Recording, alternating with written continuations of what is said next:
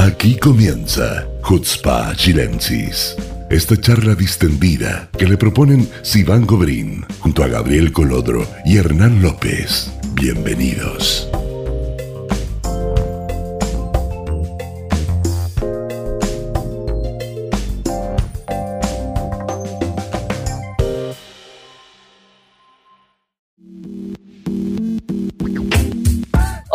¿Cómo están? Muy bienvenidos a un nuevo capítulo de Hutzpah Chilensis. El último año, se va el 2020. Qué año de mierda, hay que decirlo. Hay que decirlo. Pero nosotros somos gente positiva, somos gente que mira hacia adelante, que mira hacia el futuro. Y hoy día vamos a tener varios temas. Eh, vamos a hablar eh, de lo que pasó esta semana en Israel. Vamos a hacer un recuento de este año. Y para no perder eh, la costumbre, voy a saludar a mis coleguitas, Gabrielito, Hernancito, eh, Shabuatov, Shabuatov para todos los que nos están escuchando, ¿cómo están? Eh, nos encierran mañana, otra vez Israel entra a un tercer encierro, que no es encierro, pero sí, eh, en teoría, lo que dijeron recién en las noticias, los colegios de primero o cuarto básico van a seguir en jornada completa, además de los ganín. Eh, eso, eh, hoy justo en las noticias de las 8 dijeron que no era seguro que se mantenga durante las próximas dos semanas, que lo van a reevaluar, pero vuelve a cerrar todo el comercio, vuelven a cerrar los shoppings, vuelven a cerrar los negocios en la calle, no te puedes alejar de tu casa un kilómetro. Eh, y al mismo tiempo estamos en esta carrera por la vacuna, ya se han vacunado 250 mil personas más o menos en esta primera semana que se ve como un éxito, y quieren llegar al objetivo de vacunar 150 mil personas por día. De hecho, justo dijeron también que el Kupat Jolim, el seguro médico Clalit, que es el que tiene más afiliados en el país, va a empezar a vacunar 24/7 en algunos puntos, en Tel Aviv, en Haifa, en el sur, van a poner como en DOT, digamos, stands especiales que van a vacunar todo, todo, todo el tiempo. ¿Qué opinan? Uf, te mandaste una ¿eh? y te mandaste Sácate. un- una para allá de si van a cubrir. Inyectaste el, caf- el café a la avena. Pero así de una. si está- le está haciendo la competencia al Diego, alguien tiene que No, hacer. no alcancé a decir estoy bien. Nadie. No les di la palabra, pero ni por si acaso, es que tenía muchas ganas de hablar. No, pero está bien, está bien. Sí, mira, eh, es complicado todo porque nadie entiende muy bien qué, qué es lo que se está haciendo. O sea, porque por un lado te cierran, eh, o sea, esto se llama, aquí se llama Seger, en el fondo que significa cierre. Y en el fondo no tenéis.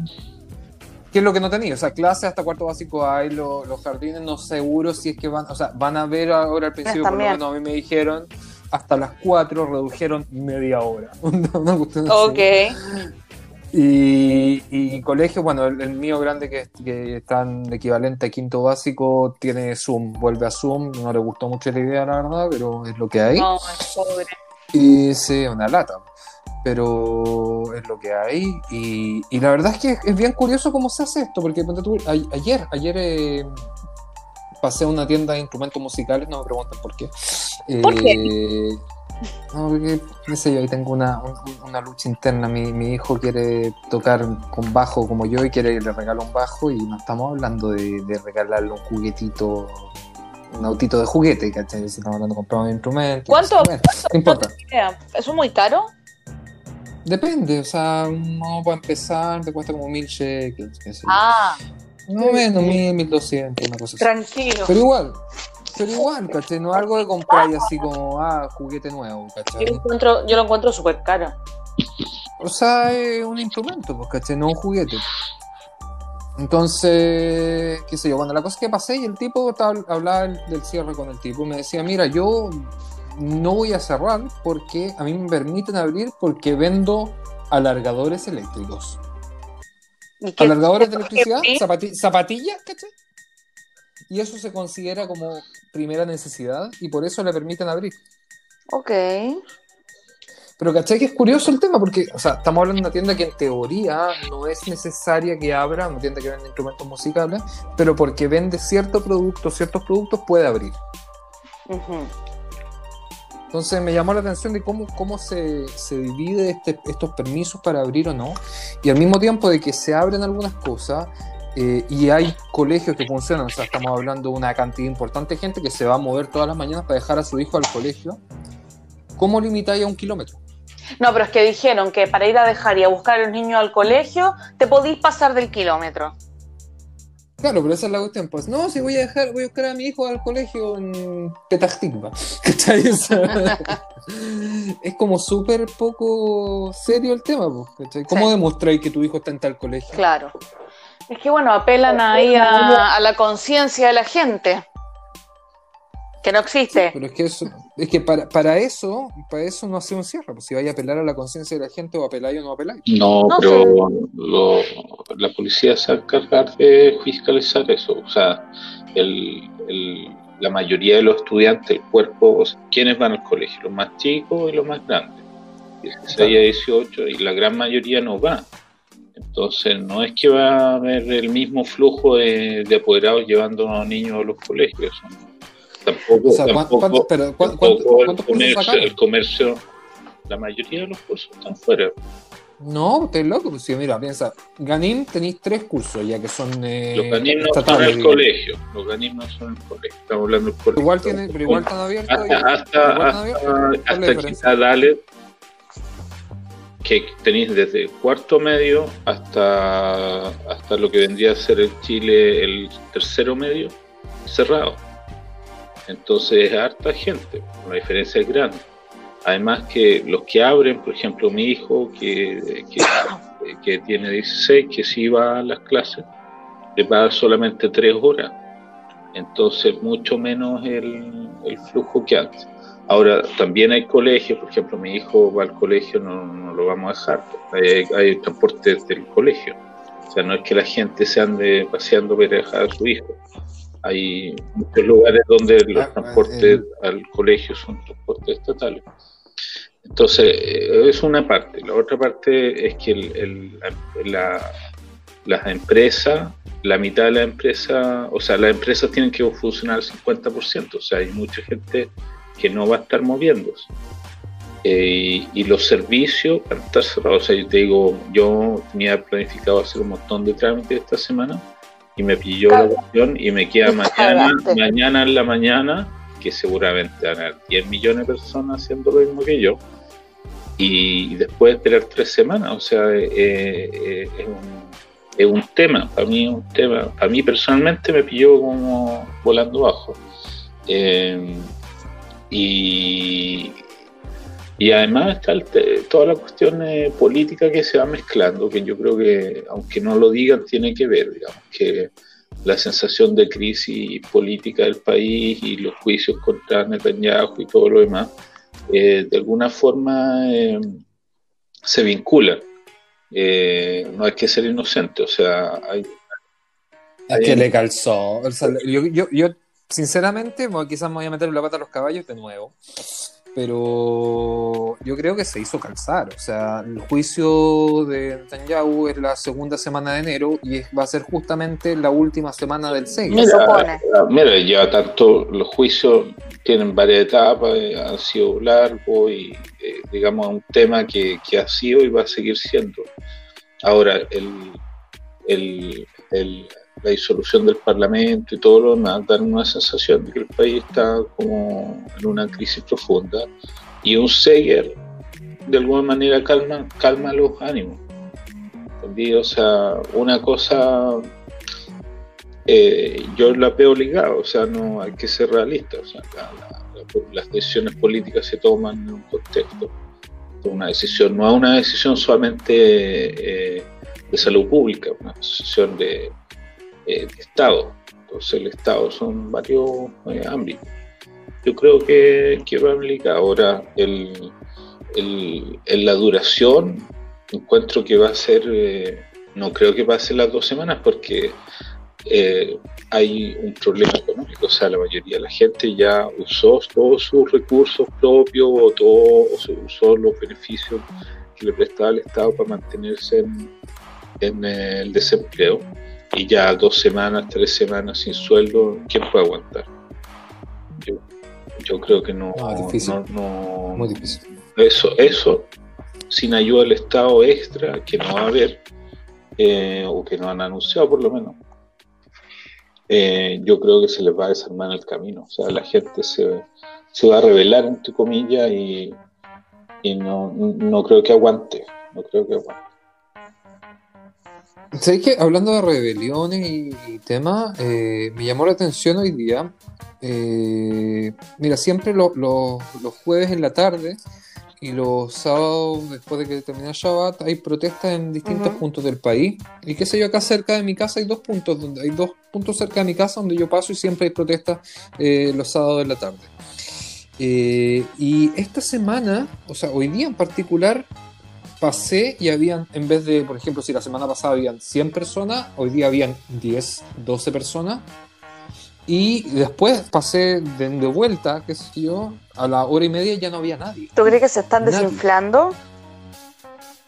Yo creo que, que se pierde un poco la esperanza al ver de que se sale, se protesta, sale, se protesta No, y no pues, hay ningún cambio. O sea, estáis viendo al revés. La- el, el movimiento de protesta vio la disolución del Parlamento como un éxito. O sea, yo sigo a varias de estas personas y lo primero, cuando se anunció la, anunciada la disolución de la Knesset, lo primero que hicieron fue atribuírselo como una consecuencia de las protestas, que algo tiene, digamos. No es- no Algo es, tiene, eh, sí, obvio. Porque sí. Entonces, de alguna manera, el, el- el- objetivo se cumple eh, entonces, ¿para qué seguir protestando? O sea, querías votar al gobierno, lo votaste y ahora vas a seguir protestando contra ahora, Yo creo que más por ahí, más que nada. Además, que hace un mierda. Tienes razón, verdad. No, no lo había evaluado desde ese punto de vista, sino que mm, es que, es que ¿sabes qué pasa? Que yo creo que uno inconscientemente ya asume que las posibilidades de que Netanyahu vuelva a ser elegido son tan altas que como que no... cue- O sea, si hoy día me dicen seguro que, que Netanyahu no va a ser el próximo primer ministro de nuevo, me costaría creerlo. A mí no me gustaría, porque el, el- de hecho, la. Bueno, habría que ver alternativas, pero el, eh, esta, esta votación va a ser diferente. O sea, las voces contra Netanyahu desde la derecha son múltiples. Son más fuertes. son múltiples. O sea, lo que es evidente es que el gobierno va a seguir siendo un gobierno de derecha, pero eh, va a ser quizá un tipo diferente de derecha. La- las acusaciones contra Netanyahu desde la derecha son personales ya. O sea, hay tres, cuatro, cinco personeros de la derecha importantes, nuevos, que están tirando ataques directos contra Netanyahu y sin ningún eh, pelo en la lengua. Eh, O sea, que yo, yo creo que el cambio grande que, que hubo esta semana, eh, más allá de la decisión de Gideon Saar de la semana pasada, es el hecho de que Elkin, quien es ministro nombrado por Netanyahu, se haya salido del Likud y se haya ido a apoyar a Gideon Saar. Eh, el hecho de que un ministro del mismo partido de Netanyahu se salga eh, eh, es ya un símbolo demasiado Hay varios, fuerte, hay varios. creo, o sea, en todo yo escuché a Bennett en la semana hablar que Bennett, depende del día en que se levante, está a favor o en contra, pero el, el de Netanyahu, pero el, el, tono de, o el vocabulario que usó contra Netanyahu fue, yo, yo por lo menos nunca lo había escuchado tan violento contra él.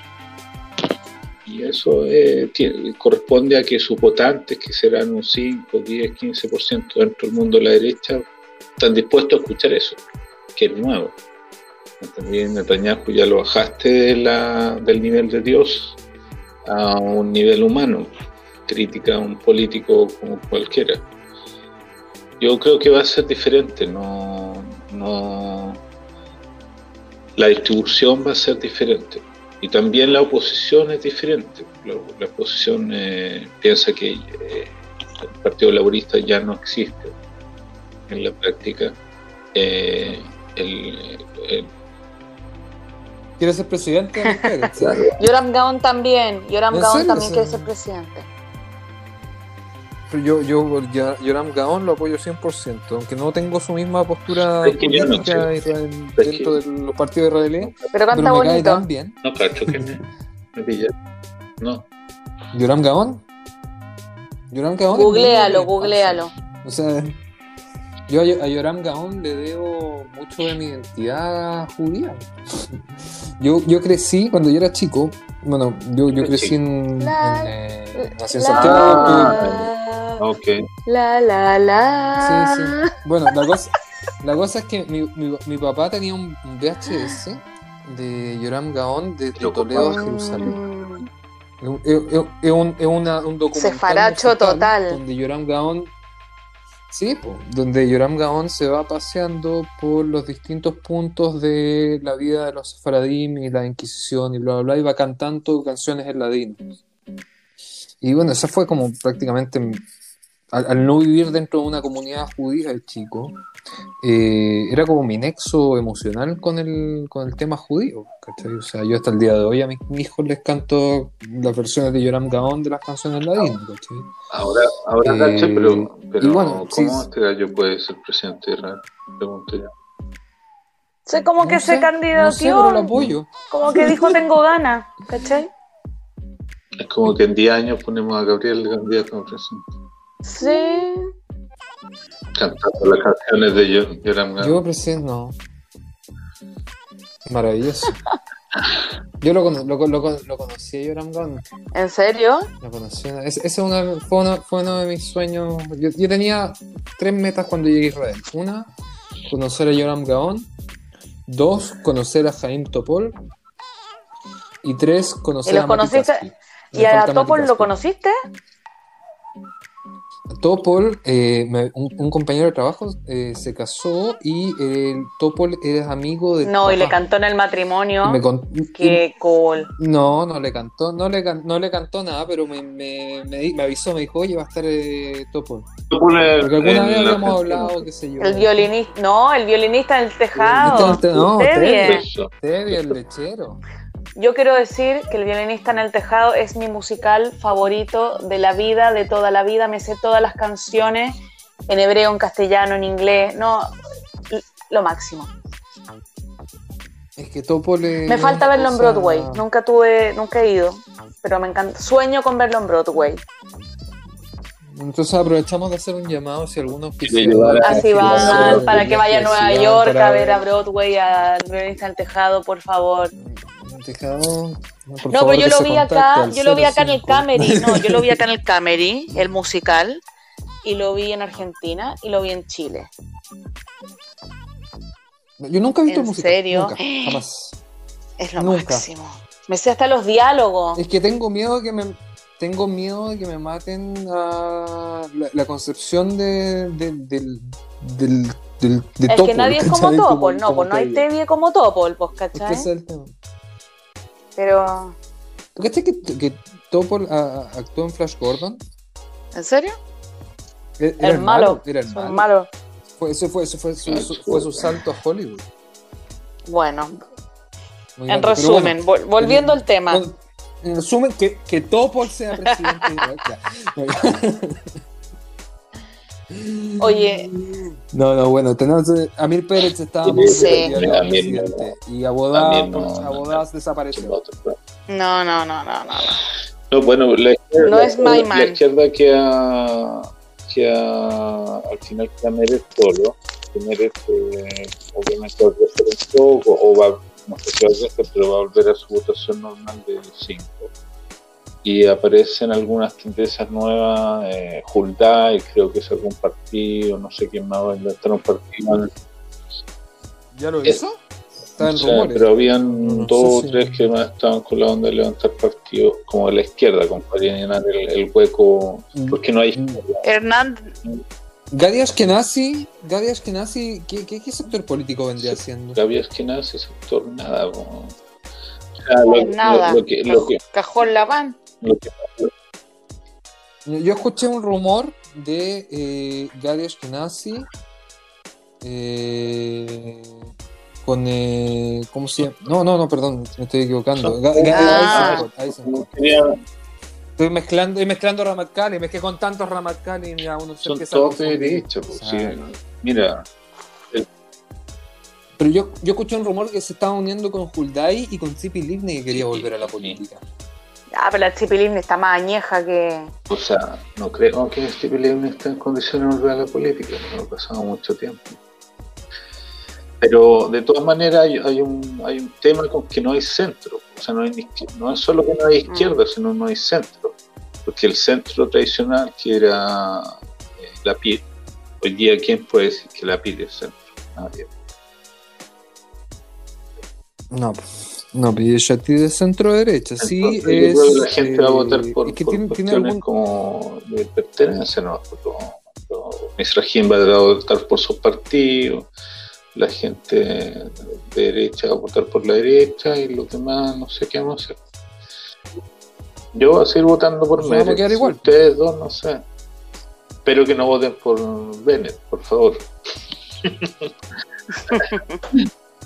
No, mira, yo, yo no tengo vergüenza en decir cuál es mi opción eh, política, no debería hacerlo, pero yo la última, yo voté a Bodá desde que llegué al país y después voté Cajón Laván como una opción de cambio. ¿Por qué? No por un tema de, de- de odio ni de estar absolutamente en contra de todo lo que hace el gobierno, por un tema de que llevo, yo llevo viviendo, yo ahora en un mes más, un mes y medio más, cumplo 10 años viviendo en Israel y no conozco otro gobierno que no sea el de Netanyahu.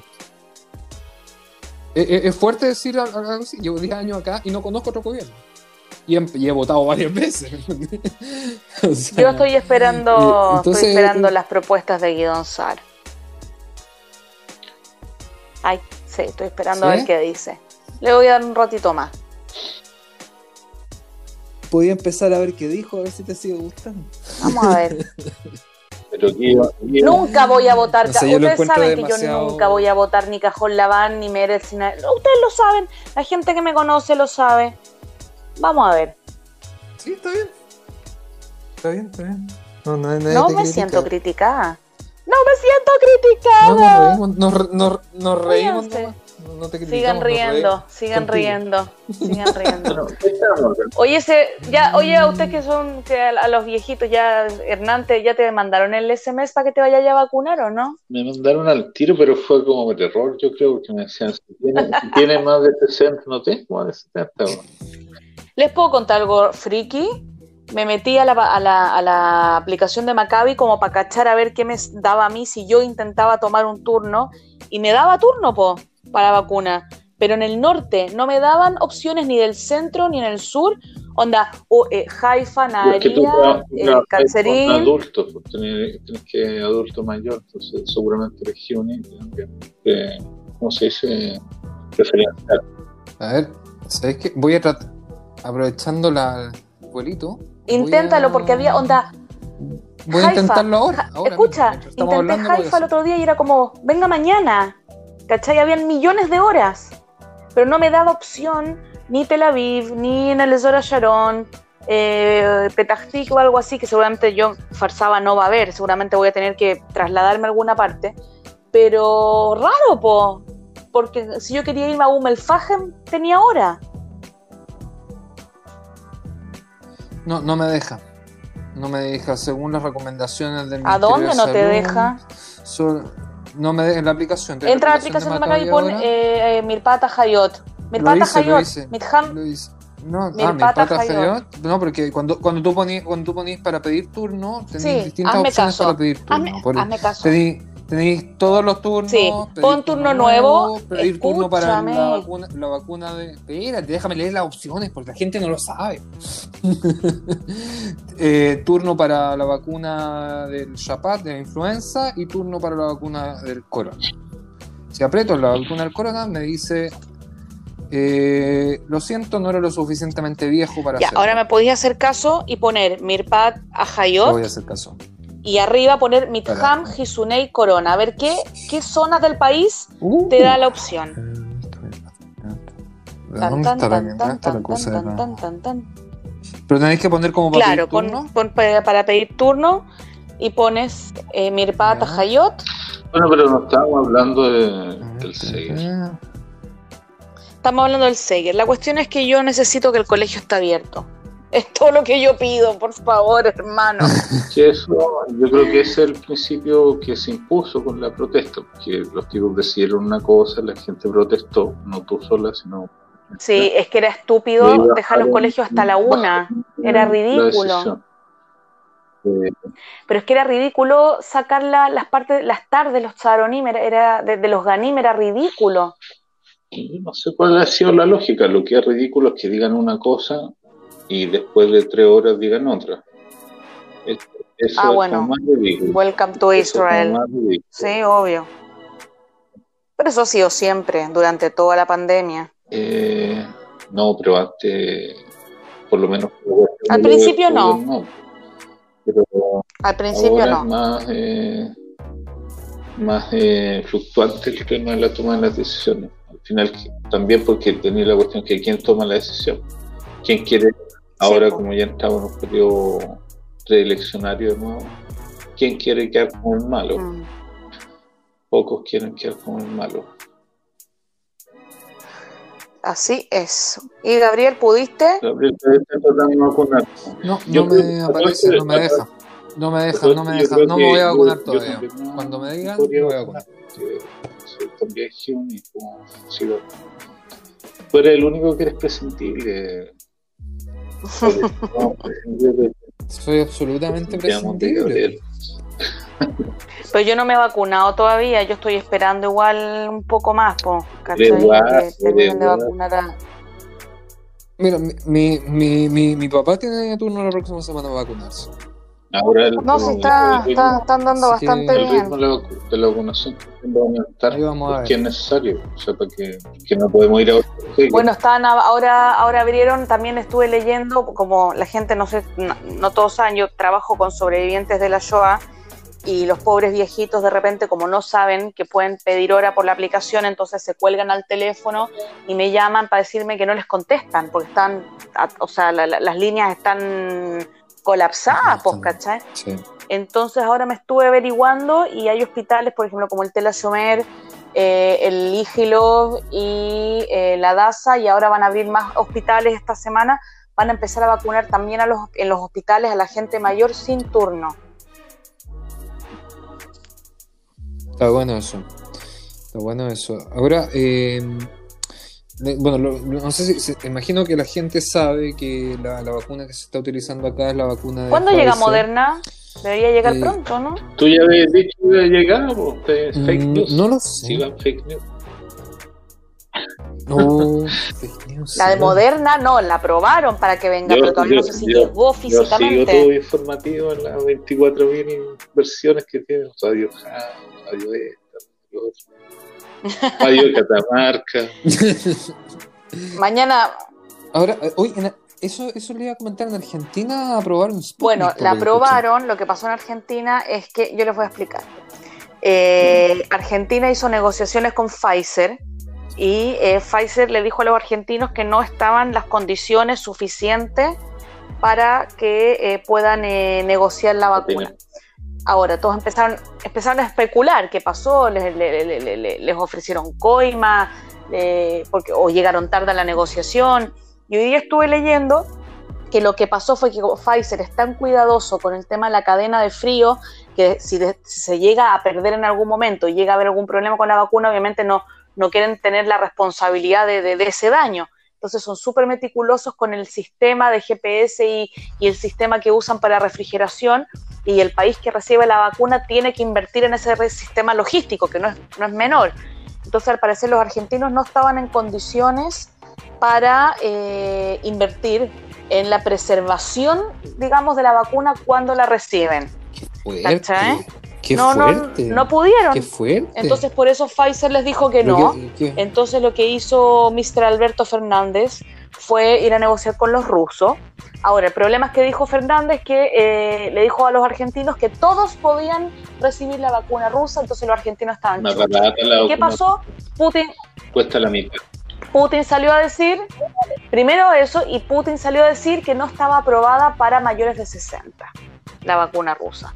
Entonces los argentinos dijeron, pero ¿cómo? O sea que nos, tienen, no- nos prometiste que nos vamos a vacunar a todos. Y los argentinos tuvieron una semana, que- o sea, histéricos, porque traje, iban a traer, no sé, 300.000 vacunas rusas y no se iban a poder vacunar los mayores de 60. Y hoy, terminando Shabbat, eh, leímos las noticias que hoy Rusia ya eh, aceptó, digamos, eh, informó que se pueden usar las Sputnik para mayores de 60. Pero los, los argentinos tuvieron una semana en, en- en el caos, porque compraste vacunas y no las podemos usar en el grupo de riesgo, ¿cachai?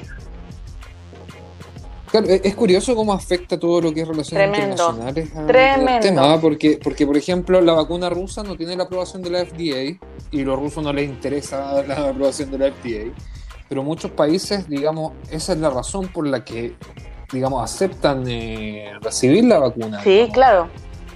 Porque, porque Pfizer tiene la aprobación de la FDA. Moderna también. Entonces, Moderna también, y Sputnik no, porque no les interesa. Los rusos no les interesa los Sí, gringos le pero vayan a apoyar a la son vacuna. políticas, o sea, déjense huellar. Si todo el mundo sabe que las aprobaciones antes de la pandemia, ¿cuánto decían que duraban? ¿Dos, tres años? Y de repente la aprobación se demora dos días. ¿Por qué? Porque No, porque es de emergencia, pues, ¿cachai? Porque está ahí en estado de es emergencia, decisión pues. política, no una decisión técnica. O sea, el informe, los informes técnicos no, seguramente los tenían de antes, No, es, es- pero es la distinto, burocracia... eh, La burocracia es lo que se demora. la burocracia, pues, estoy La diciendo, burocracia es lo que se ahorra. la democracia, la burocracia, perdón, es la, la decisión política. Entonces, el, el- la- el reconocimiento del- de la FDA o no reconocimiento hoy día no, no tiene mucha significación. Ahora yo lo que estuve pensando, ya, ¿qué va a pasar con los países pobres que no, no puedan comprar la vacuna? Ahí, eh, ahí está este, ¿cómo se llama? El que está el grupo, el grupo- ¿Va a algún rescate? ¿Al ver algún, alguna ONG que va a rescatar a la Organización Mundial de la Salud? No, no, La- estaba, la esta cuestión COVAX, que es una comisión internacional de distribución, que Chile estaba entre medio antes, antes de que repente eh, Piñera tuviera una revelación y consiguiera la vacuna. Chile estaba en la lista de COVAX, pues, si no, COVAX no tenía solución, y ahí están todos los países pobres esperando, pero a ver, pues, o sea, como, como decía, la vacuna rusa es mucho más barata, los, los, los chinos, nadie habla de vacuna china, pero hay una vacuna china también, que, La vacuna china va a llegar a Chile también. Entonces, ¿eh? Sí, Chile ahora recibió Pfizer y van a recibir como segunda opción la China. Si tuvieran que La elegir, ¿cuál se pondrían? sí. Ah, entre todas las existentes, la israelí, si pudiera. Ay, ella, la Golda. Ella. No, pero si no hay, pues no hay, Paquito, ni yo quiero Bueno, pero me, La- me preguntan, la- que me la- preguntan la entonces. vacuna po. chilena. De las que hay, po. Me pongo la vacuna sionista. Claro, ahí que. Ah, Yo tengo una pregunta. Si a Jofre le dicen, si a Jofre le dicen que, que- que se tiene que vacunar con la vacuna israelí, ¿ustedes creen que se pero si vacuna? no vacuna israelí, Yo creo- política ficción. No, Yo, Jofre, Jofre. Se vacuna y no te no, va a no, contar. Pues, no la mayoría de la gente que usa cosas israelíes. Claro. sí, estoy weando.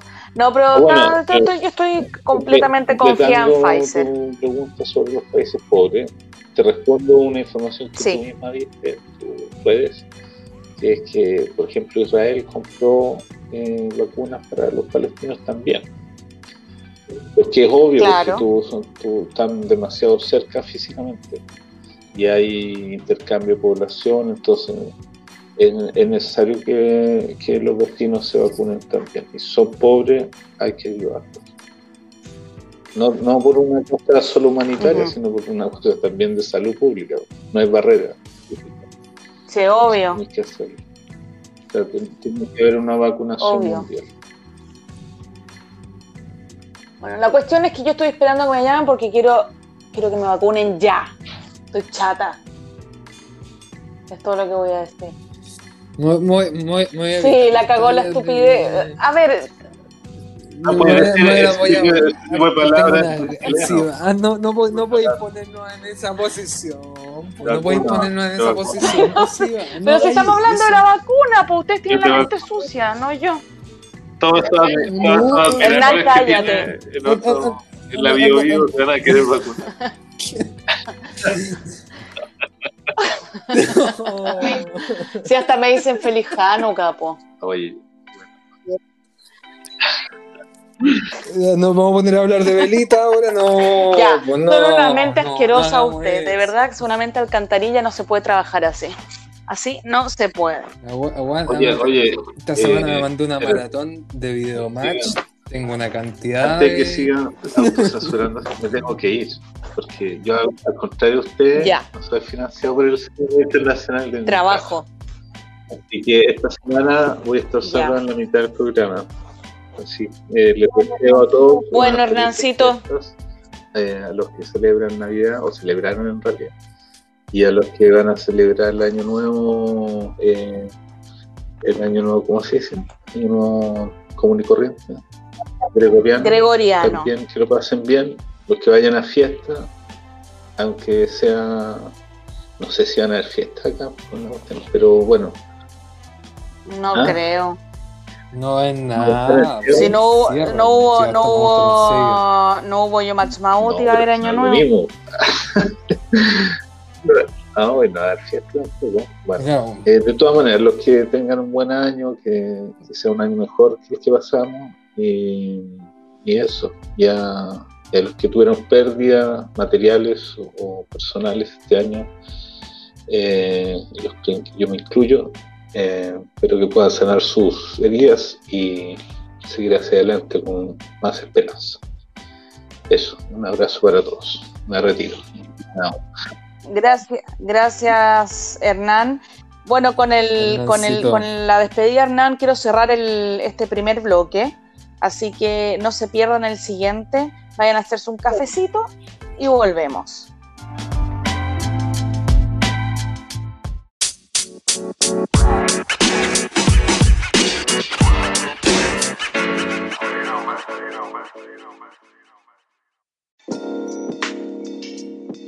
Hola amigos, muy bienvenidos al segundo bloque de Hutzpah Chilensis. Estoy solita, me dejaron solita con Gabriel, Hernán se fue y, nos dieron acá el espacio para eh, hacer la evaluación del 2020, ya que les recordamos que este es el último podcast del 2020, año Así te lo digo. y exclamó la princesa. Año, una, un año de mierda, un año de mierda. No, pues, o sea, que, que ya. O sea, estamos contando los días. ¿Cuántos estamos hoy día? Hoy día estamos 26 que estamos grabando este podcast. Nos quedan 5 días del año. O sea, en 5 días nos pueden invadir los extraterrestres. Todo. Puede haber un terremoto, puede caer un meteorito. Y y puede pasar todo. O sea, han pasado tantas cosas este año. O sea, partamos. Para nosotros los chilenos, por, por lo menos, nos tenía muy afectado el estallido social a principios de año. Eh, emocionalmente nos afectó a todos los que estaban obviamente los que estaban en Chile y los que estábamos acá afuera también, o sea, nos alimentamos de, imágenes. De, tanta información por redes sociales que terminamos estresados. Y, es una cosa que conversamos, yo creo que a todos los chilenos van a entender esto, o sea, la gente quizás que no es chilena que escucha el podcast, eh, le va a costar un poquito más entender por qué. Es que lo, que pasa es que uno también tiene gente cercana, entonces uno escucha no solamente las noticias, sino que, que el familiar este no puede salir a trabajar, que este amigo le cerraron el negocio, que este otro le llegó un, eh, ¿cómo se llama esto? un balina en el ojo, un perdido. O sea, todos conocemos a alguien que le pasó algo en el estallido social. De un lado para el otro. Todos. Yo creo que no hay chileno que no conozca a alguien que fue afectado de una u otra forma. Entonces, es heavy. entonces, el año de mierda partió de mierda. Año de mierda, partió de mierda. Eh, yo me acuerdo que en enero del año, o sea, de este año, en verdad, eh, yo estaba en una reunión de, trabajo y estábamos hablando, porque recién se estaba escuchando del corona en el, en el Diamond, ¿te acordáis? En este crucero, en los primeros casos. Y como que estábamos acá y como que nos cagábamos de la risa de eso. Yo me acuerdo eh, haber visto, haber andado en micro como en febrero y haber visto una niña con mascarilla en la micro y me reí de ella, o sea, internamente, ¿cachai? Así como, no, no, alguien le preguntó, no, alguien le preguntó por qué estáis con mascarilla y la niña dijo corona y yo así como, ay, una estúpida, ¿cachai? Como ridícula, po. Y tácate, principios de marzo, cierre total, súper poco tiempo a prepararnos. Yo me acuerdo que mandé a mi marido al supermercado y llegó con las cosas más inútiles, no llegó con, con papel confort, pero llegó así como con, no sé, 15 latas de salsa tomate ¿cachai? Ah, yo, no N cosas inútiles. Y yo así, tratando de armar como ya la rutina para los niños. Me duró un día esa rutina. Ah, Nunca fue. Sí, sí, es verdad. O sea, como que pasamos varias etapas muy raras. O sea, al principio, qué sé yo, miedo, la gente no salía a la calle, uno mismo no salía, así como que estaba con, como que todo te daba cosas, te, te, te usa- Yo llegué a usar Yo también usaba guantes. En el, en el primer encierro, marzo, abril, todo el rato iba con guantes al Macolet. ¿Cachai? Entonces es una cuestión igual como súper mental, porque la- las posibilidades de contagio quizás después de eso fueron mucho mayores, y, El-. O sea, obviamente con el mascarilla, pero el no con pic guantes, ¿cachai? del contagio, yo lo leí, el pic del contagio durante el primer Seger eran si- 750 casos por día. Es un chiste, porque hoy día tenemos ¿Cachai? 2000. Y Y hoy día no, el y la gente, ¿cachai? Y, susto. O sea, yo me acuerdo que era una cuestión de que, para empezar, bueno, los niños, yo encuentro que los niños son unos héroes, porque de verdad como que se resignaron y lo aceptaron y para bien o para mal, como que confiaron en los adultos, ¿cachai? Como que ya, bueno, hay que quedarse en la casa, hay que quedarse en la casa nomás, po. No es, muy, no es muy buena idea. ¿Cachai? No sé, o sea, es lo que yo vi, por lo menos en mi casa, como que los, yo tengo hijos más chicos, entonces era como que, bueno, hay que hacerlo, hay que hacerlo. Y hicimos todo, y nos sentamos, Sí. hicimos una rutina y todo. Rutina a las pelotas, a mí me costó N. Y yo vi como a los profesores también les costó N eh, planificar las clases y el Zoom. Y, y yo ten- era súper difícil mantenerlos ocupados. Y la verdad que yo al final cedí a Claro. las pantallas y como yo también tenía que trabajar, eh, vieron mucho más tele de lo que ven siempre y filo nomás, po, ¿no? Yo no Claro, Yo te odié- odié a las mamás de Instagram. Miren las manualidades que hice con mi hijo hoy. Hice 15 Oye, manualidades. oye. Cocinamos, pintamos, hicimos casitas de plasticina. Las weas, weón. En la pantalla. No, no, esa, esa- esa gente no y que te hacen sentir mal, ¿cachai? Y que te hacen sentir mal más encima porque los pones al frente de la pantalla. ¿Qué Claro. chucha querés que haga? No, pero ¿qué vaya a hacer? Porque o sea, es una cuestión, yo creo que, ah, bueno, nosotros no, no sabemos lo que va lo que va a generar todo esto, porque esto, claro, no, se acaba ahora. O sea, la- la- las estimaciones dicen que ya va- la- vaya a poder andar sin mascarilla en la calle del 2023-2024. ¿Cachai? Según las estimaciones de expertos. Entonces, es una generación que crece con una, una cuestión completamente distinta, completamente nueva, que nadie en ningún país del mundo estaba preparado. Quizá- quizás los japoneses, quizás los japoneses, porque andaban con mascarilla todo el día siempre. Pero, pero a, a nive- a nivel de sociedad, a nivel de interacción Terrible. entre personas, a nivel de, de, de pasatiempos, ¿cachai? De, qué, de, de cuál es tu tiempo libre y cuál es tu tiempo para un niño, por ejemplo, ¿cachai? Diferenciar entre eh, las horas de estudio y las horas de estando en el mismo espacio físico todo el tiempo, que es su pieza o su casa. para uno que trabaja y es adulto es complicado, imagino con niños Es tremendo. Y yo creo que, por ejemplo, yo había visto varios informes acá en las noticias, el tema de los adolescentes, que de repente que toda su vida son los amigos, los amigos, los amigos. Y de repente no están los amigos, po.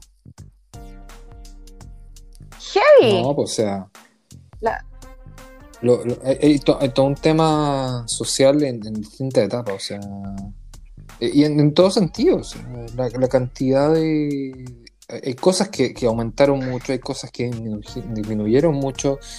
eh, mira, para contarte, no para contarte, pero se, se me había quedado algo cuando hablaste del confort y eso. Fíjate que yo este año compré huevos en cartón, onda, en- como en cartón ¿Cómo de leche un cartón de leche? huevos. Pues tu- tuvimos una, una- El déficit, ¿te acordás sí. que hubo un par de semanas en que no, no Sí, hubo huevos? en- sí. No había en ninguna parte. Donde la gente Sí. se peleaba los cartones de huevos. Sí, me acuerdo. Y com- compré huevos en cartón. Onda, huevo mezclado, yema con clara, en cartón de leche de. Ah, como en Estados Unidos, ¿y eso existe acá? el, el No tenía idea. Porque hay algunos que son solo la clara, por ejemplo, que es como para cocinar queques, ¿cachai? No, no, esta cuestión era maravillosa para hacer eh, Javita. para No hacer, eh, tenía tortilla. Idea, no tenía ¿cachai? idea. Listo. Bueno, yo para Pesaj me volví loca, pues, ¿cachai? En Pesaj eh, Ah, ¿verdad que Pesaj, fue peso? yo ¿Verdad? me gasté 100 huevos en toda la semana, más el ceder.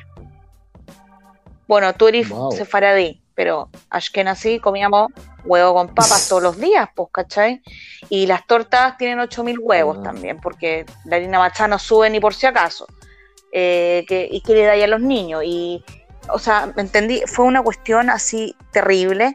Y yo creo que, ¿sabéis que Por el otro lado yo me di cuenta de que nos pusimos más sencillos como en las cosas del día a día, ¿cachai? Cuando tú las comías, el ceder de pesas que obviamente no, no eran masivos y que para israelíes heavy no poder hacer un ceder de pesas masivo con su familia y que cada uno tenía que quedarse en su casa, porque si no, no sé si te acordás que hubo toque de queda también para, para el pesas. Sí.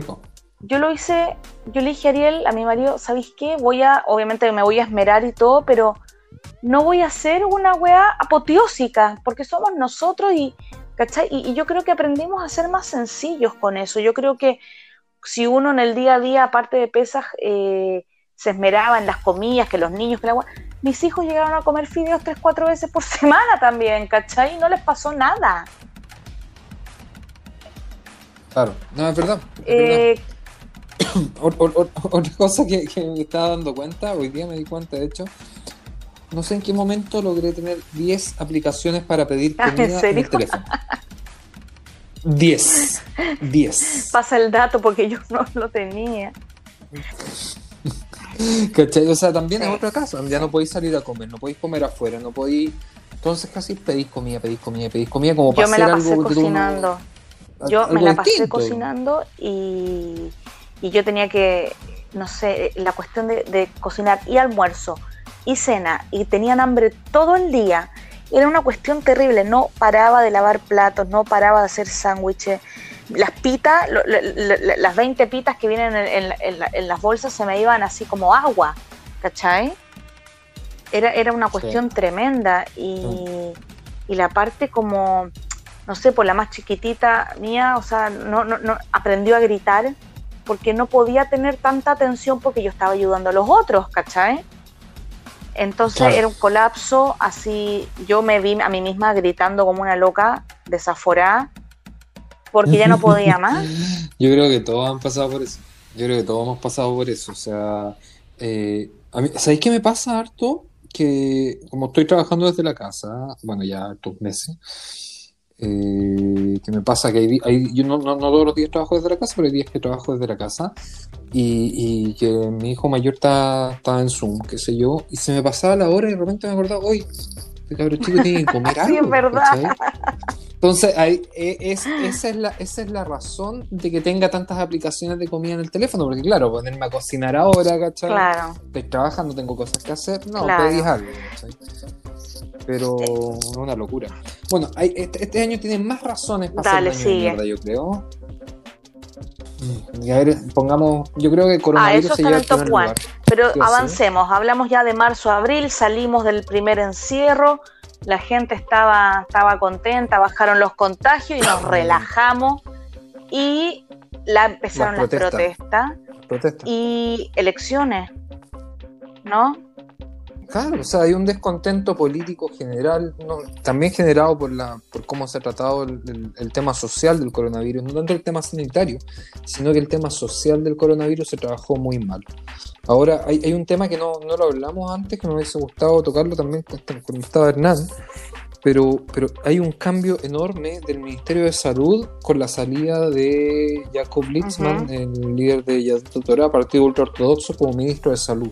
Él fue ministro de Salud muchos años y claramente esta pandemia lo, lo, lo, expuso como incompetente, realmente. Eh, había déficit de, de, camas en muchos lugares. Yo creo que Julie Edelstein lo hace súper bien. Tú no te esperáis no sé si súper bien, es, difícil evaluarlo, ¿cachai? No podía evaluarlo normalmente como ministro de salud. sí, pero yo creo que ha respondido mejor que Litzman. Es que es porque tiene todo el apoyo, pues, si piensa que todo el mundo, todo, o sea, yo creo que a cualquier ministro le decía, oye, tenemos que financiar esta cuestión para el Ministerio de Salud, no podemos financiar este proyecto que estamos avanzando, que se yo, en el Ministerio de Vivienda y te va a decir que sí, porque la salud es prioridad, ¿cachai? Sí, es verdad, eso fue un problema. Entonces no tuvo que pelear tanto. No tuvo que pelear tanto como para, para llevarse toda la atención. Y ah, es que aparte yo creo que este, esta, esta mula, ese, este humo de, de, de, unidad entre Cajón Laván y el Likud fue una cuestión que era ya era, era, qué payasos que son, te juro. Yo no lo podía creer. 36 ministros, todos tenían algo que decir o sea, nadie salía a dar la cara a nada. Al mismo tiempo, al mismo, al mismo tiempo tenéis dos millones de personas, de un total de nueve. Un millón, sin nunca trabajo. llegó a ser dos millones. No, llegaban, llegaron al principio y fueron dos millones de Montalín. Después empezaron a abrir algunas cosas, qué sé yo, y ya se redujo a un millón. Pero al principio eran dos Ah, millones. no, me- no me Hubo acordaba. un periodo en que habían dos millones de No personas sin trabajo. No me acordaba de eso, pero... Y nadie salía, yo me acuerdo que hubo unos meses que yo decía, qué desastre, porque cuando empezó a subir, a subir, a subir, a subir de nuevo en el verano, eh, yo no lo podía creer, así como que nadie hablaba de nada. El, eh, el, el, eh, Simantov, que era el proyector, digamos, en su momento, eh, se- dejó su cargo, no había nadie, no elegían a nadie. Y era todo en el aire, todo un descontrol. Se empezaron a, a- a- nos empezamos a dar cuenta, digamos, de, de, de- de- de que Gantz y Netanyahu no eran los mejores amigos que digamos, ¿cachai? Entonces eso te crea una inseguridad, po. O sea, ¿qué va a pasar? ¿Quién va a dar la cara para esta cuestión? Es que, es que yo creo que, que- que, por ejemplo, ahora con el tema de las elecciones, el que más sale perdiendo es Gantz. O sea, aquí, Obvio. el, el tipo quedó sin partido, con, o sea, con, con- con su partido, pero sin apoyo. Eh, no logró la rotación, no logró el presupuesto que buscaba para el país, ni lograr ninguno de los objetivos que se puso. O sea, no logró absolutamente nada, eh, como todo el mundo lo advirtió. O sea, todos los que votamos por Gantz, yo, yo, no tengo problema en decir que yo voté por, eh, por Gantz, eh, no, no siendo completamente eh, devoto de su postura política en general, pero sí eh, de generar una especie de cambio en la política israelí que frene un poco este, estas elecciones eternas, porque, o sea, para ser sincero y, y súper abierto, yo creo que si es que Netanyahu vuelve a ser el primer ministro, no va a volver a terminar los cuatro, lo- los cuatro años de mandato. Algo va a pasar antes y vamos a ir a elecciones de nuevo. Y así ha sido desde hace 12 años. Sí. No el sigamos- periodo. Sigamos con el recuento del año porque de Netanyahu podemos hablar infinito. Uy, sí. A ver, ¿qué más Eh, pasó este año? Entonces pasamos el verano, los casos empezaron a volver a subir, no había quien respondiera, no sabían quién iba a ser proyector, que sí, que no, que este, Mira, que el otro. Yo estaba, estaba haciendo hoy día, ayer, una reflexión bien eh, especial respecto a los cambios, pensando en, en- en- en- en qué íbamos a hablar en este podcast, de cómo han afectado ciertas cosas, el, el- obviamente el corona y, y la, la situación de diálogo y de exposición y, y las actividades sociales y, y de todo sentido. Eh, y me puse a pensar cómo lo ha hecho, por ejemplo, el Islam radical. Y, y la cosa es que hay un cambio que queda súper expuesto y súper explícito en su estrategia. Mm. Que, bueno, por ejemplo, todos sabemos, Ventasgal habla mucho del tema, pero en, en términos generales de cómo funciona el tema de la...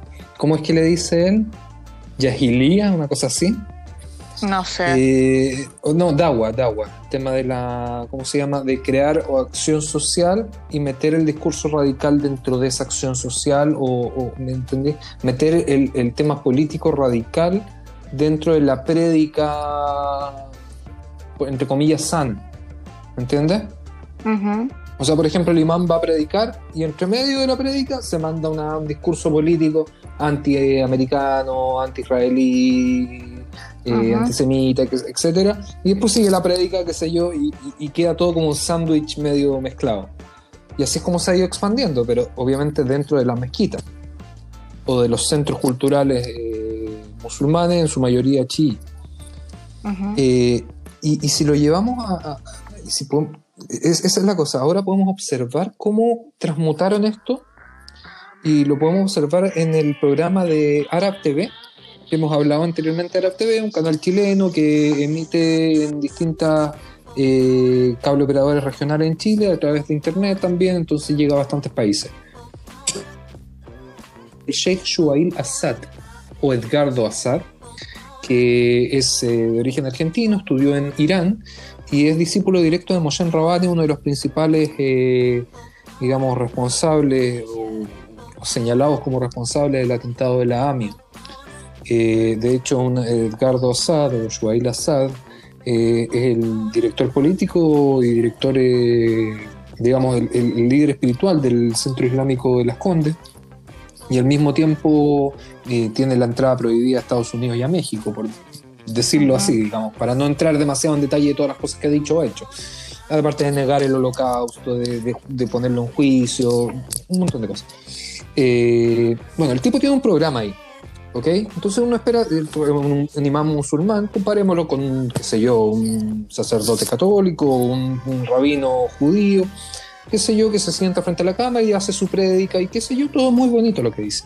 El tema es que en el programa, programa no parte con él, el programa parte con 20 minutos de Nicolás Jadua hablando sobre los judíos, sobre Israel, sobre los estadounidenses y cómo todos debemos morir prácticamente. En el mismo programa, o sea, no estamos hablando de programas distintos, el mismo programa, termina él y entra Shuail Assad a hablar cosas bonitas del Islam y bla bla bla y como una parashat Shabua. Entonces, entonces te, meten el tema radical, ¡pum! Política, política de Israel, los judíos sionistas, que, los sionistas que crearon los pogromos y crearon el, holocausto, así. Y después aparece en el mismo programa, aparece el otro, el, el imán musulmán, hablando de Islam. Entonces te mezclan todo en lo mismo. Ese es el mensaje del Sheikh. Claro, el Sheikh no lo dice de su propia boca, pero pide a otro tipo que, le, que diga las cosas que él quiere en el fondo transmitir en su programa, porque el programa es de él. Ok. Entonces, ¿qué hace? Te, expone esto a la gente. O sea, yo, si no te vaya a meter antes del corona, si no te vaya a meter una mezquita radical, no iba a, no iba a ver esto. Hoy día lo podéis ver por internet, ¿cachai? Claro. O sea, no solamente que la información por, por la pandemia, la información en general nos llega más fácil, la, información positiva, sino que la negativa también. O sea, todas estas cosas radicales son, han sido más fáciles de esparcir ahora que antes de la pandemia. ¿Eso, que, eso quería llegar?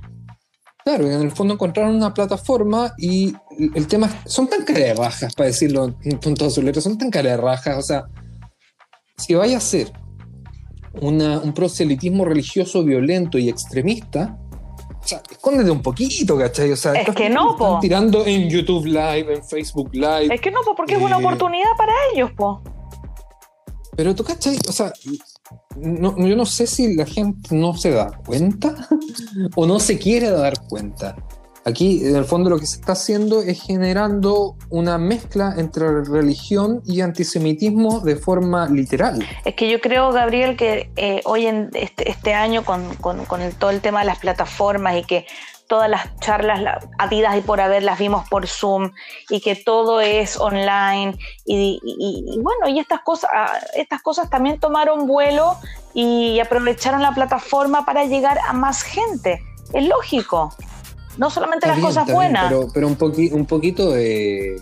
O sea, está bien, pero o sea, estamos hablando de algo que lo han hecho siempre a puertas cerradas, justamente para que no lo señalen con el dedo. ¿Y ya no? No, pues porque ya no les importa. O sea, me parece inconcebible que, es, que el Consejo Nacional de Televisión en Chile permita que programas así, o el otro que tiene Nicolás Jadwe con eh, eh, se emitan. O sea, yo estoy de acuerdo contigo, no estoy diciendo que se tienen que emitir, obviamente que es una vergüenza, pero te digo que no me sorprende que usen plataformas para hacerlo abierto. ¿Es que te imaginas y apareciera un rabino judío dando un mensaje? tú, porque, digamos, hay más judíos en Chile que musulmanes hay más judíos en Latinoamérica que musulmanes. Sí. Imagina y apareciera, un, un, rabino judío diciendo, digamos, con un programa de televisión en un canal, qué sé yo, con afiliado a, a, las comunidades judías, lo que sea, y se pusiera a hablar, qué sé yo, de la parashata Shabua, todo muy bonito, pero antes de que él hable, le chantan un, eh, un extremista, un, un Itamar ben ¿cachai? A decir que en el fondo los palestinos, decir cosas como, imagínate, al mismo nivel de extremismo que decir que los palestinos no existen, o que hay que expulsarlos a todos, y que hay que matarlos a todos. ¿Imagináis pasar a eso? No, sí, obviamente que, no, que no, no, no, no es algo que tiene que pasar y que hay que, hay que sancionarlo.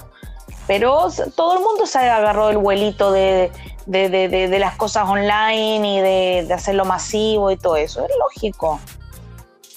No, nosotros también, bueno, igual eh, o sea, nosotros lo estamos haciendo ahora, de cierta ¿Sí? Eh, grabando el podcast. No estoy sentado con Sivan acá, estamos a distancia. Eh, distancia social, distancia social. Distancia social, absolutamente. Pero yo creo que eh, hay, que poner ciertos límites que antes no, eran necesarios poner. Mm. En ese sentido, no estoy llamando a censurar ni nada de eso, pero, o sea, hay límites claros que tenéis que poner, porque, por ejemplo, si. El mismo ejemplo que estaba dando antes, o sea, si fuese un judío el que hiciera eso, o un cristiano, o un evangélico, un católico, sería absolutamente condenado y sería un escándalo mundial. Y esto no es un escándalo. Y aquí no le interesa a nadie, ¿cachai? O sea, Mm. ¿Qué más? es, es preocupante. sí, ¿Qué más tenemos? ¿qué más tenemos? Porque ya nos queda poco tiempo y tenemos que empezar a poco cerrar. Eh, ¿Qué más podemos decir para este año de mierda? Busquemos algo bueno. Busquemos Algo algo bueno bueno, para este año de mierda. para este año de mierda. Eh, algo bueno, algo bueno. Que yo creo que uno. Bueno, los, los acu- los acuerdos firmados. Los que acuerdos lo mejor que ha Israel firmados. en mucho tiempo. Exacto, la máquina de firma, la máquina de firmar acuerdos. Ahora, ¿qué va a pasar con la Sí. administración de Biden? Porque está calladito, calladito con lo que va con su relación con Israel. No ha dicho nada. Vamos a ver, tiene que, tiene que asumir ahora en enero, ¿no? En enero asume Biden. Eh, en enero supone que asume Biden. A todo esto, volviendo, mezclando un poco los temas, asume Biden, Hispan TV y Jofre y Jadua y toda esa gente.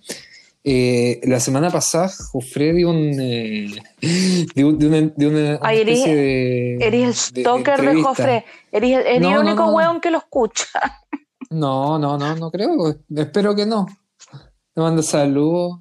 Sí. Me manda saludos, de repente me manda saludos, por eso lo escucho de repente. Que me, me, me dice que soy, di- dice que un soy colono. peligroso. Sí, un colono Dice soy judío. pe- no, pero dice que, dice que soy muy peligroso. ¿cachai? Puta, Gabriel es un merenguito, ni se imaginan. No se imagina, no, yo soy peligroso. A todo esto, ayer, ayer casi me agarró combo en el supermercado. ¿eh? Casi me el supermercado. Eh, Gabriel, eres muy gachi. disperso, eres muy disperso. Ya, sigamos con el tema. Bueno, Focus. eh, bueno, Jofre, Jofre, sí. Focus. El, eh, el tema es que el tipo decía, mira, ¿cuándo vendrá la venganza? ¿Te acuerdas que se, cum- se cumple ahora el 6 de enero, un año del asesinato de eh, Soleimani, el general iraní, sí, sí. eh, que murió por eh, ataque estadounidense? Trump lo, lo- lo hizo público, ningún problema, qué sé yo. Entonces el tipo empezó a hablar de cuándo va a ser la venganza. Y estamos hablando en un medio de televisión iraní controlado por el gobierno de Irán y el tipo llega y dice, bueno, puede ser durante las, cuando, cuando Biden asuma el poder. Así, así el livianito. Puede ¿Así ser la en las elecciones, en las elecciones del Estado sionista. No van a saber de dónde le van a llegar los misiles, desde el aire o desde otro lado. Ah, la, la raja. Ya. O sea, sin ningún tipo de... Ah, pero ese weón High Beseret. Eh, no sé, nah. yo creo que... O sea, o sea, si te paga el sueldo Irán, Mira. no sé yo qué tanto. Bueno, pero yo quiero rescatar, aparte de, de lo- de los acuerdos de paz, yo creo que es una de las buenas cosas que pasó este año porque estamos hablando de que se cambió el concepto, y esto lo hemos hablado hartas veces, y yo lo he dicho también en mis apariciones, eh, que el mundo creía que Israel no tenía como derecho, entre comillas, de hacer paz o normalizar relaciones, como le queréis decir, con otros países hasta que no resolviera el problema con los palestinos. Y ahora se está demostrando todo lo contrario. ¿cachai? Que no tiene por qué hacer una cosa por la otra, sino que Israel perfectamente puede normalizar relaciones y de pasadita mostrarle a los palestinos que ese es el camino, no al revés, ¿cachai? Creo yo. Sí, eh, es verdad, yo creo que, que es un cambio muy, muy, muy, muy importante en cómo van a venir los próximos años, porque, Sí, o sea, ni siquiera el próximo año, te digo, los próximos meses. Porque allí basta, basta con que se mueva una pieza del tablero para que estos países que han firmado acuerdos se alinean respecto a algo, porque aún, Ajá. aún digamos, estas firmas van algunos respecto a intereses personales o intereses, digamos, propios de cada país, por ejemplo, el tema de Marruecos, sí. con el tema del, del Sáhara y qué sé yo. Pero Unos aviones otro- medios locos ahí que vendieron. unos, unos aviones. claro, o sea, hay intereses. Pero siempre pero hay intereses, si nadie lo hace porque les cae bien. Pero te imagináis, por ejemplo, voy a, voy a decir algo en ficción que no es tan ficción. Mañana hay un ataque a Irán. Irán responde al norte de Israel, o, responde de alguna forma a Israel. Va a haber una alineación automática de todos estos países que han hecho, que han firmado acuerdos, y por el otro lado van a haber una alineación automática de todos los países que apoyan a Irán. Claro. Es, es que están Y formando un bloque, es una estrategia. Entonces, por eso a mí me, me llama la atención porque en eso tengo que admitir que eh, sí, eh, en eso sí, Jofre lo ha mencionado y vu- vuelvo a Jofre porque en eso yo creo que sí tiene razón. Eh, en cierta forma, cuando siempre que se firma un acuerdo de paz con cualquier país, no solamente Israel, tácitamente hay un acuerdo de guerra también. Con los que están en contra. Claro. Sí, obvio, eso seguro. Y viste que Turquía también estuvo como diciendo a lo mejor, a lo mejorcito, no firmamos con Israel. Eh, sí, pero tiene. Pero es que Erdogan es muy, tiene- es muy antisemita, weón. Erdogan tiene temas por eh, resolver todavía para. Bueno, Eso, eso yo creo que es algo bueno. Eh, ¿Qué va a pasar con Biden? Vamos a ver, pues si va a ser un nuevo Obama y no nos va a pescar, o, o va a, digamos, va, no creo que siga con el plan de, de Trump, lo dudo, pero no creo que sea tan tonto como para dejar todo lo que se avanzó de lado también, creo yo. ¿No? Tendría que ser muy egocéntrico. Sí, no, no, es que, es que no, no, no creo que sea su foco también. Yo creo que eh, hay una apertura también del- desde de Israel al tema. Sí, Eh, el, el- el hecho de que Gantz últimamente haya estado hablando tanto de, de ceder, a mí me parece que, que es positivo en, cierto, en ciertos aspectos. Eh, según mi postura política del conflicto. O sea, Ajá. yo creo, yo, yo personalmente creo que, obviamente creo la solución de dos estados como única solución viable. Eh, también creo que los palestinos podrían, yo, cre- yo creo que la posibilidad de que, de que tenga una capital en un sector de Jerusalén no es imposible. O sea, no soy experto en, eh, en digamos, arquitectura demográfica, ¿cachai? Como para ver dónde sí, dónde no, pero yo creo que no es algo imposible. Eh, a nivel de intereses como Israel, lo digo, o sea, hay que entender que hoy día hay sectores de Jerusalén donde ni tú ni yo podemos entrar libremente. sí. Bueno, Es así. mira, Ya me estoy metiendo en la pata. de los Sí. Gabriel, Sí, sí, silencio, sí, sí, calla. sí, sí, No, pero ¿sabes lo que pasa? Que esto podría tener para siete podcasts y nos estamos alargando mucho y ya harta gente me alogó que nos salen muy largos. Eh, Me están censurando. nos están censurando. No, pero lo que sí quiero hacer es que de verdad que este año ha sido un año. Yo creo que estamos en- viendo historia, ¿ya? Esto lo van a estudiar en historia más adelante las próximas generaciones. Y lo encuentro increíble, no solamente el tema de la pandemia, cómo se estuvo manejando, el tema de la vacuna, el tema de las, las cosas sociales, lo- los estallidos sociales, que no solamente hubo en Chile, sino que yo creo que Sí. eh, en, en- en todas partes eh, la gente se está levantando, exigiendo, y, y estamos siendo parte de esto y somos testigos de esto. Eh, fue un año con de todo, eh, más malo que bueno, pero yo creo que todos aprendimos cosas. Eh, y nada, yo solamente quiero desearle a la gente que nos está escuchando que, como dijo Hernán, también me suma a sus palabras, que podamos salir adelante, que nos podamos levantar, que, estas consecuencias que lamentablemente van a ser a, a mediano y largo plazo, las podamos pasar, digamos, livianita. Y nada, mandarle mucho cariño a la gente, que siga para arriba, que tire para arriba y que nos sigan escuchando. Nosotros vamos a seguir trabajando. Absolutamente de acuerdo contigo. Tengo una pregunta para ti antes. A ver, Ya que mencionaste los libros de historia, Sí. ¿qué crees tú que va a aparecer primero? ¿El coronavirus o la muerte de Maradona? Obvio que la muerte de Maradona. Obviamente la Obvio. muerte de Maradona. ¿Vos- ¿Tú podías? yo, yo también me quiero... ¿Qué? No, no, no, dale, súmate. No, quería, quería, hacer, quería sumarme y hacer una especie de reflexión eh, express. Contigo Eh, nada sí, es creo express, Gabriel, nada. Nada express, no, pero, pero mira, voy a, voy a resumirlo algo. Quiero... Tenías un minuto. Dale, ¿cuán- cronometrealo. Cronomet... Ok, ¿cómo se escribe? Lo cronometreo. Eh, cronometrealo. Eh, primero que todo, quiero transmitir eh, las mejores energías a toda la perso- todas las personas que han perdido a alguien este año por la pandemia o no por la pandemia. No son pocos. Eh, a toda la gente que ha sido afectada de una u otra manera, económicamente, socialmente, emocionalmente por la pandemia. Eh, yo creo que, como Sivan decía, todos hemos aprendido algo este año.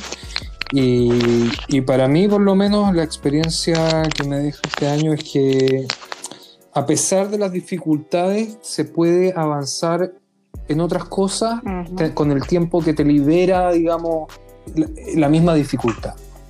yo por lo menos he aprovechado mucho este año en esas cosas, he expandido eh, bastantes cosas que tenía un poquito de lado por eh, el ajetreo político de siempre, justo eh, dentro de la comunidad por, lo menos, y, enfocado, me ha ayudado a mí personalmente que tenía esa dificultad de enfocarme un poquito más en lo social. y yo creo que eso es algo que, me liberó ese espacio, la pandemia, ¿me entendés? lo sí. sí, no, a mí me pasa lo mismo, como poder agarrar otras otros potenciales que uno tiene que tenía como de lado y, aprender cómo usarlos también y sacarlos para adelante. bueno, y aprovechar ahora ponerme un poquito la, corbata como, como hablando ya como en, rol, sé que no debería hacerlo en el programa, pero lo voy a hacer igual, en rol como presidente de la comunidad, eh, desearle a todos felices fiestas y eh, hacer un llamado general a que, a que se acerquen que se acerquen. Aquí somos varios que estamos poniendo el hombro y siempre hace falta gente. Y siempre es bueno tener una mano chilena amiga en, un país donde el idioma no, no, es, digamos, algo que uno trae de la cuna y para eso estamos. Solamente transmitir ese mensaje de que, si, si, si, en algo podemos apoyarlo, eh, tanto yo como Sivano, Hernán y todos los que trabajamos en la comunidad, eh, estamos acá para eso. Eh, así que eso, eso yo creo que va a ser mi reflexión este año. Voy a llorar. Y vas a llorar. Yo, ya, estoy llorando. Estoy llorando, Alonso la barrieta, estoy llorando. No, no, yo estoy, yo estoy llorando desde el primer blog. No. bueno, amigos, eh, que tengan un muy feliz año nuevo y nos vemos el próximo año con el nuevo capítulo de Hutzpa Chilensis. Chao. Lo, dejamos con eh, la sonora Tommy Rey. Son 15, son 20, son 30. 40, 50 o 60. Un año más que matar. Dándose amigos. ¿La pasó bien? ¿Le interesó lo abordado? Si es así, lo esperamos la semana que viene, en este mismo horario y lugar. Hutzpa Chilensis.